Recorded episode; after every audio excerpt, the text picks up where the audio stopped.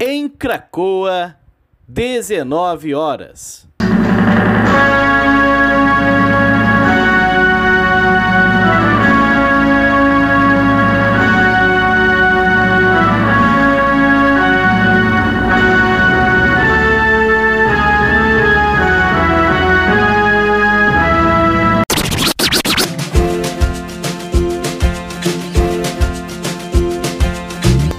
Começa agora a Voz das HQs.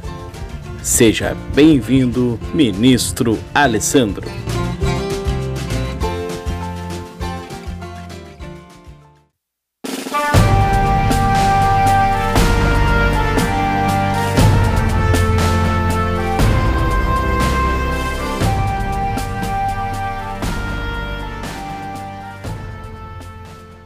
Hoje eu quero comentar aquele que foi o primeiro número da coleção de capa preta desse reinício, desse retorno da, das coleções, que, é esse aqui, ó, Capitão América Bomba Enlouquecedora, que é o número 36 da, dos algarismos romanos, né? ou seja, a parte da coleção de capa preta que republica clássicos, histórias da década de 70, da década de 60.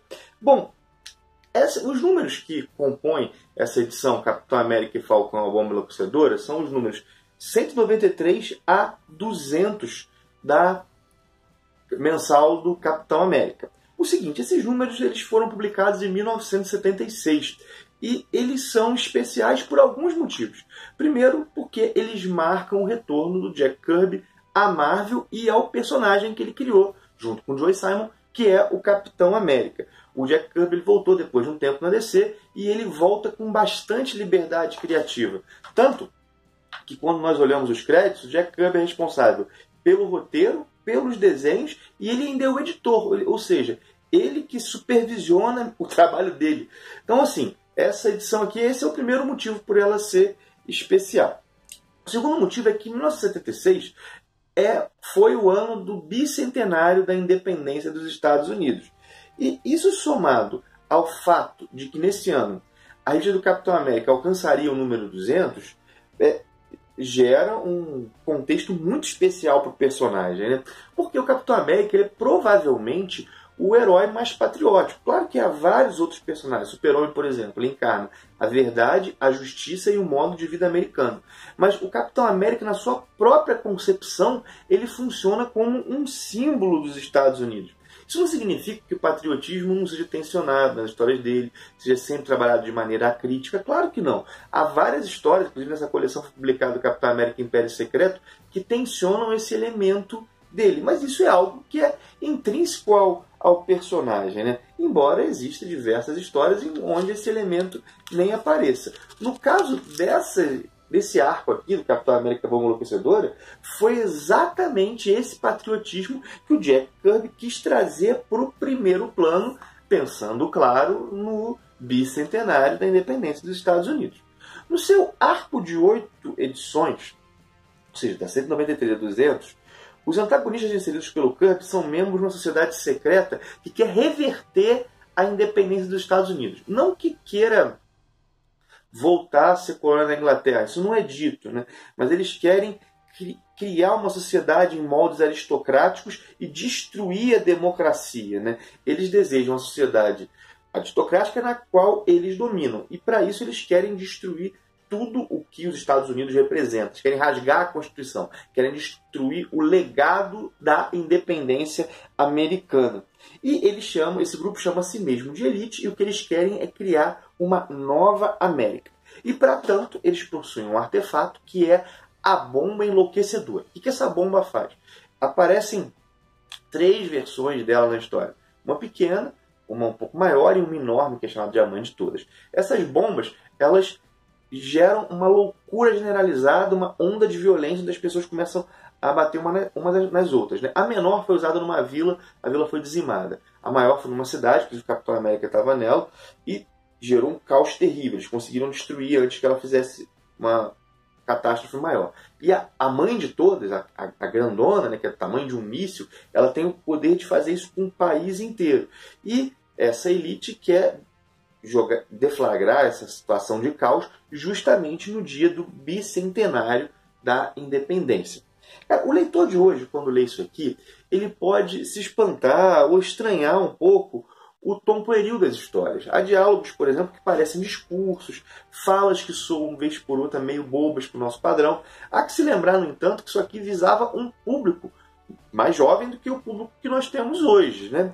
Só que isso, no entanto, esse caráter pueril, não impede Jack Kirby de criar uma história que tem camadas muito interessantes. Bom, por exemplo, né, o principal inimigo da América nessa história não é um inimigo externo. Ele, o principal inimigo ele está dentro. São aqueles que não acreditam nos valores da liberdade, da igualdade e são aqueles que não acreditam nesses valores e que têm recursos para combater esses valores. Essa elite que quer criar uma nova América. Né? E a bomba enlouquecedora, ela serve como uma espécie de símbolo disso. Né? A violência que está dentro, ela virá à tona e destruirá os, o próprio Estados Unidos. Né? Ela, a bomba enlouquecedora, ela não insere um mal nas pessoas. Pelo menos não é assim que eu leio a história. Ela faz com que impulsos negativos e violentos venham à tona. Ou seja, o verdadeiro, o verdadeiro inimigo é interior. Outro elemento que eu acho muito legal é que o Kirby usou muito bem o Falcão. O Falcão não é uma criação dele. Surgiu no título depois dele sair e agora no retorno ele tem que lidar com esse personagem. E por que, que eu acho que ele lida muito bem? Porque o Falcão não funciona nessa história como uma espécie de sidekick, o parceiro mirim, um Robin, assim. Não, ele salva o Capitão América várias vezes. Há uma relação, embora o Capitão seja o personagem principal, que é mais igualitária. Além disso, é muito legal ver que o Falcão ele tem uma, uma posição política que é diferente daquela do, do Steve Rogers. Né? Ele é muito mais engajado politicamente. O Capitão América ele paira acima das disputas políticas, né? ele quer encarnar aquilo que une. O, o Falcão ele está muito ligado, por exemplo, a certas situações dos negros, por exemplo. O Falcão é negro, né? Ele ele lida com um certo sofrimento dos negros. Ele tem bandeiras políticas muito claras. E isso aparece na maneira que o gibi é construído. E o Capitão América, o Steve Rogers, respeita muito isso. Né? É bem legal essa construção. E vendo hoje como o Falcão, o Falcão hoje está com um manto de Capitão América. Isso está em consonância com o que o personagem era na década de 70, na década de 60.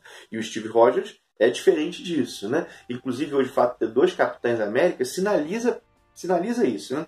E o seguinte, né? O Jack Kirby é um dos grandes pilares da construção da estética do gênero de super-heróis. Então ver um trabalho desse aqui, onde ele tem grande liberdade, é com certeza ter um clássico nas mãos. Né? Pô, é, é, o, é o Kirby, né, cara? Isso aqui é, é, é, é super-heróis, é puro suco do super-heroísmo, vamos colocar mais um pouco aqui. Isso aqui logo depois dele voltar para DC.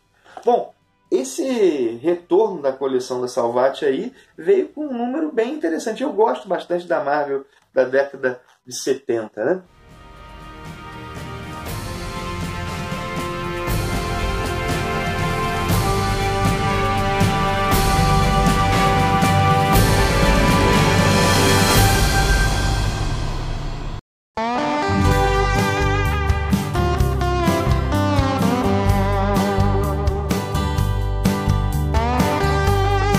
Você ouviu A Voz das HQs, um produto do Ministério dos Quadrinhos. Quer saber mais sobre esse e muitos outros assuntos? Então acessa lá no YouTube o canal do Ministério. Tem conteúdo novo te esperando todos os dias. Encerra-se aqui o pronunciamento de hoje. Até mais!